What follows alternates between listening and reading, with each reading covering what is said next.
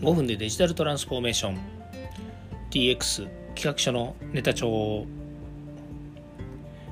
はようございます。近森光です。今日も DX してますか？さて今日はですねちょっと雑談なんですけれども、えー、今ですね入間市の埼玉県の入間市の方のにいるんですね、えー、ちょっとああまあ訳あってですね、えー、こちらの方に来てるんですけれども、えー、近くに入間の飛行場があるんですね。自衛隊の航空基地なんですけれども、まあ、そちらの方がですね、えー、練習をしてるのか、えー、飛行機がちょっとバンバン飛んでましてですね朝からゴーゴーゴーゴーとですね飛行機の音がすごく飛んでいます。音が聞こえていますまあ、これもですね、まあ、昨今のいろんな有事のことを考えるとですね、えー、どの国もそうですね世界のどの国もですねやっぱりあの他人事ではないと思いますし、えー、日本もですね、えーいくらね自衛隊といえどもですねやっぱりこう、えー、自衛するといってもその準備というのをねやっぱり必要なのでこう自衛隊の皆さんにはですね、えー、結構こう頑張っていただいているというところがあるので本当に感謝っていうところですよね。うんまあ、うちあのうちというか今こうやってねあの、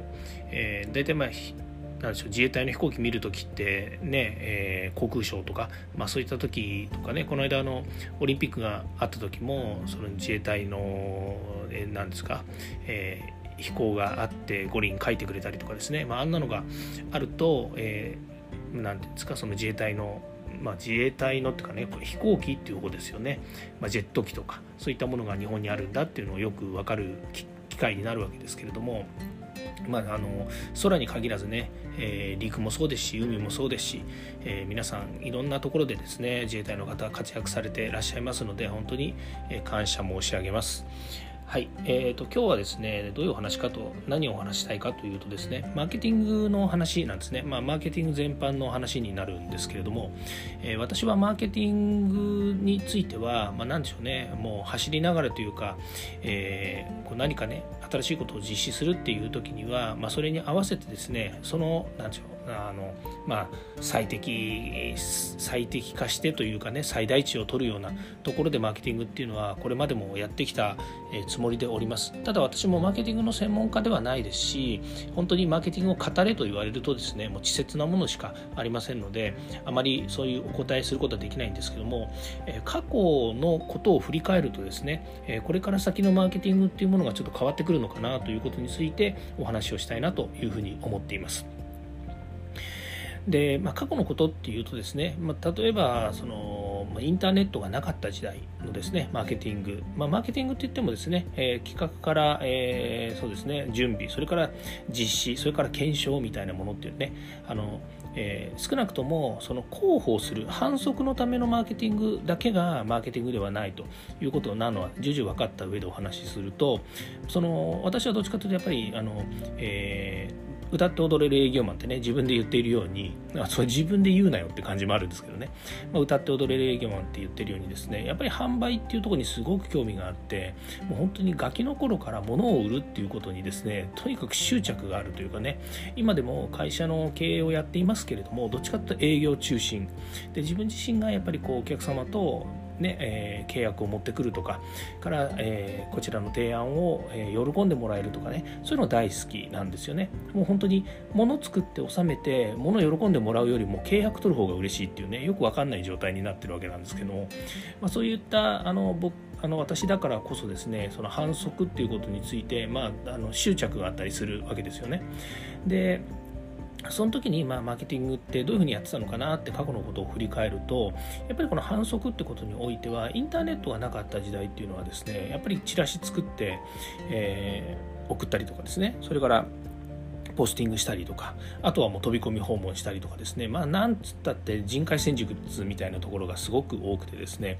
でチラシで作って送るってことに関してもものすごい手間と暇手間と暇じゃない手間と費用と、えー、まあもちろんその手間っていうところにもお金もかかるっていうこともあってですね結構やっぱり大変な思いをしてきたのとそれから、えー、当時よく言われてたのがやっぱりこうあの何て言うんですかね営業を科学するっていう話もあって、えーまあ、100人の人に声をかけたら、えー、そうですね半分の人が、えー、こちらの方に耳を傾けて資料をもらってもらえる。でそのうちの半分の人が、えー、話をしっかりと聞いてくれてでそのうちの、えー、半分の人が、まあえー、その後検討してくれて、えー、交渉に入ってでそのうちの半分の人が、えーとまあ、買ってくれる手前ぐらいのところまで行って、まあ、最終的に2%から3%の人が買ってくれるというようなところに持っていく、まあ、これを、えーとまあ、営業は科学だというふうに言った人がいて、うん、なるほどななんていうふうに思ってたんですけどいずれにしてもそのパイをどんどんでかくしていかないとですね、えー、販売する先が増えないよというようなことを言うわけですね、まあ、そういうこうしてるうちにですねだんだんこうマーケティングとかですねこの反則っていうものにもですねなんかその科学的な根拠なのかなんかわからないんですけれどもまあ言ってみたら23%しか売れませんよって言ってたものがですね、まあ5%、10%って売れる術は何なんでしょうかみたいなところで今度あの講義の意味での、えー、こう反則というところからですねかなりそのやっぱり個人的に、えー、こう何でしょう、えー、アプローチしていくというようなところに、まあ、だんだんなってくるわけですね、まあ、ある意味では手手を変え品を変え物を売っていくみたいな感じになっていくんですけれども、まあ、そうなると、えーまあ、今までその、え、インターネットなき時代の時はですねかなりもうパワーパワープレイみたいなものが多かったわけですけれども今度インターネットが出てくるとですねえー、当然ですけれどもこうメールマガジン作って送ったりとかですねウェブに、えー、こう誘導したりとかですね、まあ、こうそっちも、まあ、あの手この手なんですけどなんせですね、えー、インターネットがまだ出てきた時の話で言うと、まあ、メールかウェブかしかないんですけどウェブなんてもう全然動きはしないし、えー、ともう本当にあの、ね、お客様にこう何見てもらうっていうのもですね本当に、えー、もうページ開くのさえですね何分もかかっちゃうみたいなね、まあ、そんな重たいページ、まあ、重たいページっていうか重たいページにしなくったって勝手にインターネットのスピードが遅いから重たくなっちゃうっていう話もあるんですけれども、まあ、そういったところからウェブページに誘導するっていうのもなかなかねこう、えー、至難の技でそっちに誘導できて初めて何かが動くんだとすればですねそこに行き着かないみたいなところがあったんですね、まあ、ただですねそのメールマガジンとかメールっていうものに関して言うとですねかなりやっぱりこう、まあ、ざるというかね法律今みたいにえ個人情報保護法みたいなものもですね全くなかったような状態なのでざるだったんですよね。メールアドレスは集めて、え送れば送るだけ、えー、まあいいといういいっていうことはないですけど送れる時代だったっていうのもあるんですけども、まあ、そうなってくるとですね今度、えー、勝手なルールというものがですねその、まあ、実施者にですね、えー、備わってくるわけですね。もちろんその業界全体として、えー、メールマガジン配信はこうあるべきとかこうこう書くべきみたいなものっていうのが今度出てきて、まあ、メルマガ全盛の時にはですねやっぱりそういったものが、えこうえーまあ、ルール化というかですね、まあ、勝手に決められてきたっていうところがあると思うんですけどもその中にですねもう、えー、と1日、えー、まあ1日ってことないですけどもそのこういうメールを出す場合には、まあ、週に1回じゃなきゃいけないとかね、え、月に1回程度、まあ、例えば会社のブランディングのためのメールマガジンだったら月に1回ぐらいであのやっぱり良くて、え、それ以上送るとですねやっぱりあの心象が良くないとかお客さんに嫌われるとか、えー、それから何でしょうねそのメールマガジン止められるとかね、まあ、そんなことをですね、えー、言われてしまうのでなるべくあんまり送らないようにしましょうなんてねこれが誠かどうかっていうのは別なんですけれども、まあ、そんなような風潮があってですね私も、えーと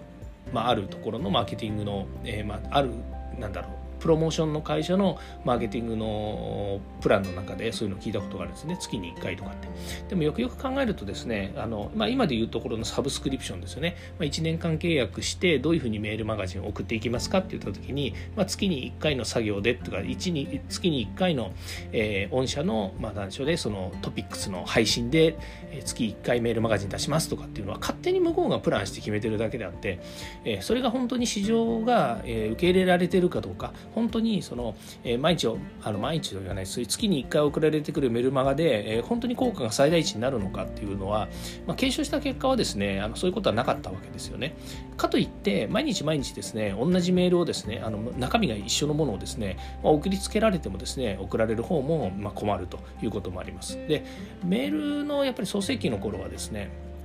あのメールマガジンが届いてもですね皆さん読んでくれてたんですよねところがどうでしょう今あのじゃあメールマガジンが来るとですねほとんどのものはジャンクというふうに言っているんですよね。どっちかっていうとえーと、向こうから一方的にどんどん送られてくるメールマガジンっていうのは皆さん読まなくなっちゃっていてどちらかというと本当に興味があるもの、えー、自分が本当に必要だというものをメールマガジンの中からこう、まあ、実際には、えー、読み取って例えばタイトル見たりとかそれからあとは本当に、えー、例えば過去、うん、そうですね私だったらこうなんかのサプリメントを申し込んでそのサプリメントの会社から、えーと、お返事が来てでそれを読むとかね、まあ、そういうふうなことでアクションっていう方法がどちらかというと、まあ、顧客主体になってきてるっていうんですかね、えー、欲しい人が欲しいものを望むというような感じになってくるわけですね。じゃあどうすんのって話になるわけですよね。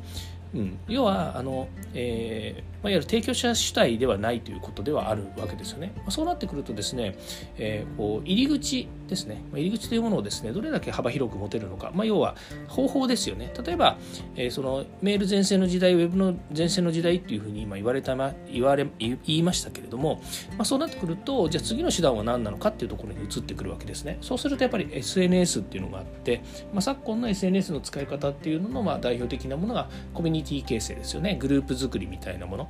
例えばツイッターであればツイッタースペースっていうものを使ってで自分たちのファンとか顧客とかをこう囲い込みながらさらにその人たちの影響やインフルエンサーの、え、活動によってこう、え、そのコミュニティを大きくしていくグループ形成を大きくしていくというようなものが、まあ、大体こう流行ってきてたりもするわけですね。でこれはインターネットのみの話ですけれども、まあ、実際これがインターネットに限らず、まあ、リアルな場でも同じなんですけどもやっぱりこう情報交換とか、まあ、なんですね、ファーストタッチがものすごく早いですよね。例えば昔のようなメルマガですとメルマガ読むのは1日1回とかですね、えー、週に何回しか読まないっていうような人もいたんですけれども SNS だとほぼ毎日皆さんが持ってるスマートフォンのアプリケーションの中に通知が来ればそれを読んでもらえるということで、まあ、早い人だったら送ってすぐ、えーまあ、1秒も経たないうちにですね開けて読んじゃうっていう人がまあ多いわけですよね。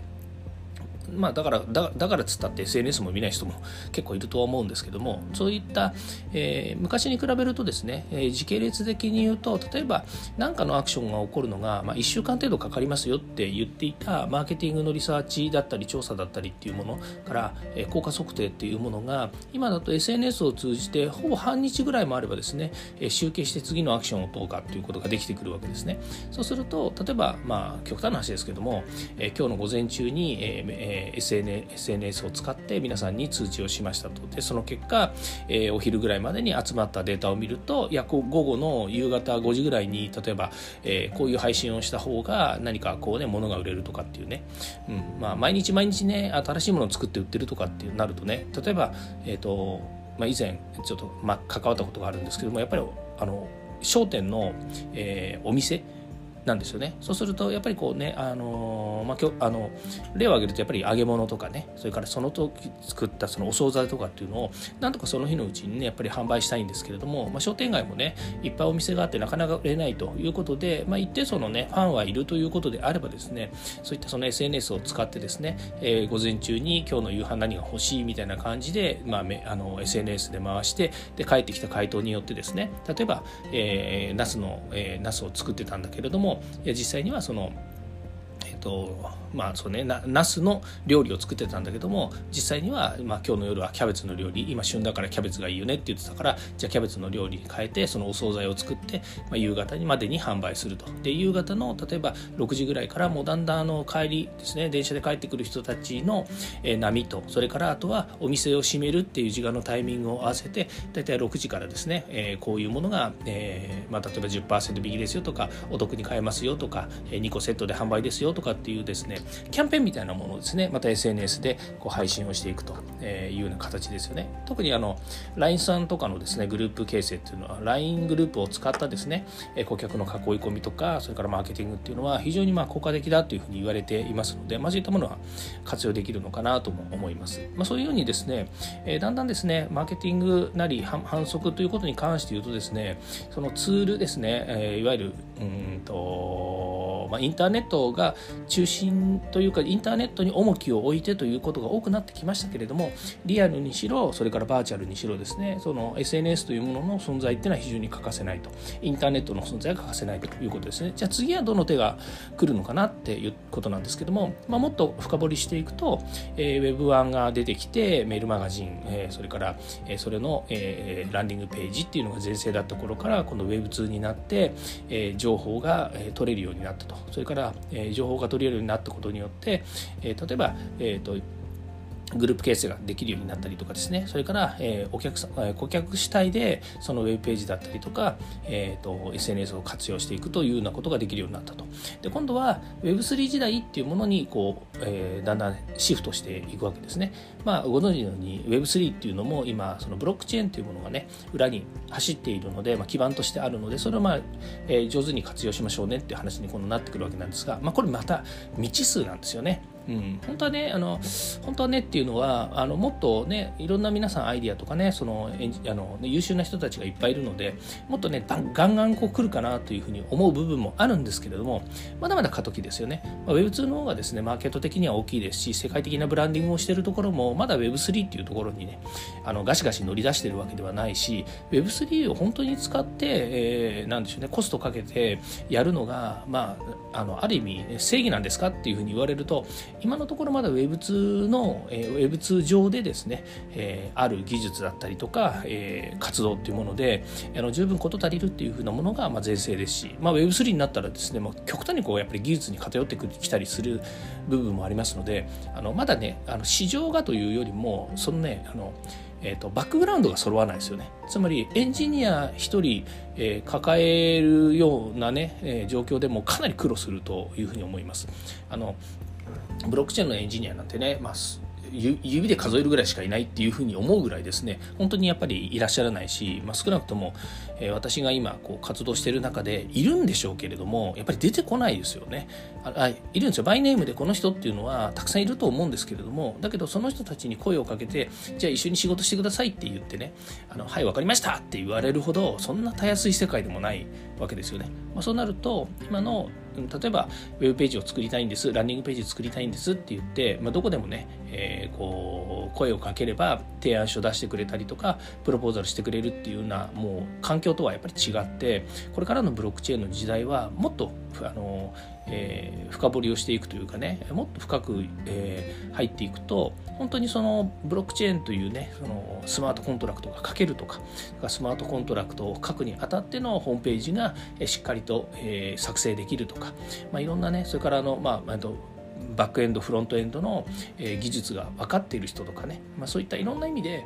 もうこの技術というものを扱う人というエンジニアですよね。エンジニアとか、えー、そういったクリエイターデザイナーっていう人たちが、まあ、かなりですねやっぱり希少価値になってきちゃうのでなかなかねあの難しい。だから、えー、いくらもうブロックチェーンというものが世界的に使われて、まあ、NFT なんかもそうですしそれから、えー、パスポート ID とかっていうパスポート NFT とかねこういったものを、えー、会員権っぽいやつをですねこう出そうと思ってもですねなかなかやっぱりこうじゃあはい分かりましたっつって簡単に右から左にできるようなもんでもないんだよなっていうのをすごく感じるとこですね、まあ、なので、えこれから先未来の話でいくとまだまだですねいろんなことが可能性もありますしいろんなものをですね利活用して、えマーケティングなり反則なりっていうものができてくるんですけれども、まあ、今現時点においてはですね、えー、なかなか、えーとまあ、そのその次の手段ですよね、えー、Web2 時代に、えー、Web2 プラス SNS みたいなものでですね、リアルと、えー、バーチャルの、えー、反則マーケティングみたいなものができている今の時代においてですね、今度はブロックチェーンを使った新たな活動というものに Web3 の方にですね、シフトしていくのであれば、アーリーアダプターのあなたたちであれば、えー、手をつけてですね、いろいろチャレンジしていくっていうのはありだと思いますけども、今現時点、一般のユーザーが、一般の企業がこのあのブロックチェーンを使ってですね、新たなチャレンジっていうのは、なかなかやっぱりあのハードル高いだろうなというふうに思います。ただあの今本当にアーリーアダプターの時代なんですよね。アーリーアダプターの時期なので早くに手をつけといた方が、まあ、それなりのね、えー、まあなんですよね希少価値とかですねそれから、えー、恩恵に預かれるとかねから先行者利益とかね、まあ、いろんな言い方できますけれどもあの触っておくのもいいのかなというふうに思いますのでぜひチャレンジしてみてはどうかなというふうに思います。はい、えー、今日はこれで終わりなんですけれども、まあ、お知らせとしてはですね、えー、そろそろですね、えー、TMG ですね。ザ・ミステリアス・グレイスのですね NFT これの販売のためのですねランニングページを今作ってるんですけれども、えー、まああのでそのさっき言ったですねミントするためのですねあのページっていうのは特に作る予定がなくてですね OpenSea のオークション形式を使おうというふうに思っているので、えそういった意味ではホームページは非常にシンプルで、えまあ、ある意味でいうランディングページでありますしからマーケティングに関して言うとツイッターを使ってでディスコードはとりあえず使ってグループ形成をするのは後にしようかなというふうに思っているんですけれども現時ではですねその、えー、48体ですね。48体が、まあ、55体のうち48体しかですね、えー、皆さんのお手元に届かないということで、えー、このね私たちが提供する、えー、NFT をですねぜひ皆さんに、えー、見てもらいたいなとあの買ってもらいたいな一緒に盛り上げてもらいたいなと思うところもありますのでまだまだねこれからです。で大人の NFT というふうに言っていますしそれから四季を感じられたりとか今を切り取る NFT ということで、えー、PFP 形式でですねまず使ってもらいたいというようなところがあるので、まあ、できればですね私の同年代やそれからまあ大人な人、えー、本当にあの、えー、そうですねあのなんでしょうね大人な人？言い方があれですけども。大人な方にですねぜひあの、えー、PFP ですねプロフィール画像とかで使ってほしいななんていうふうに思っています、まあ、もちろんね NFT の価値って何なのっていうふうになった時にいろんなまあ価値の提供っていうのもありますしね、えー、まあ言ってみればねあのいいこと悪いこといろんなことがこうねあの付加価値としてユーティリティとして言えるのかなというふうにも思うんですけども。まずはあのそんなにねあの敷居を高くしたりとかもうあのなんかねあのバンバンこれを買ってねあの利益たくさん出て売り抜けますよなんていうような話のストーリーではなくて、まあ、一緒にねこのあの NFT アーリーアダプターな今の時代をですね一緒に PFP を通じてですね、えー、共有して成長していってほしいなというふうに思います、まあ、その中でですね知り合った方々やそれから、えーまあ、一緒にねやる中でできてくる新しいですね、えーとお互いの共有という形ですよね。まあ、そういったものをですね楽しんでやっていければいいかなというふうに思っています。はい、ということでちょっと、えー、私の方からのですねご案内となりました。今日も聞いていただきましてありがとうございました。今日は金曜日でですね、えー、最終日、まあ、ビジネス上最終日ですよね。はい、えー、何事も、えーそうですね。何事もってことないんですけども、まあ、最終日大切な、仕事ね残して週末にまたずれ込まないようにですねぜひ DX どんどん進めていただいて、えー、ね、生産性向上やね、えーと、新規開発みたいなところにもですね、えー、突っ込んでいていただければいいなというふうに思います。寒くなってまいりましたので皆さんお体に気をつけて、週末もお過ごしください。はい。ということで今日は終わりたいと思います。聞いていただきましてありがとうございました。ではまた。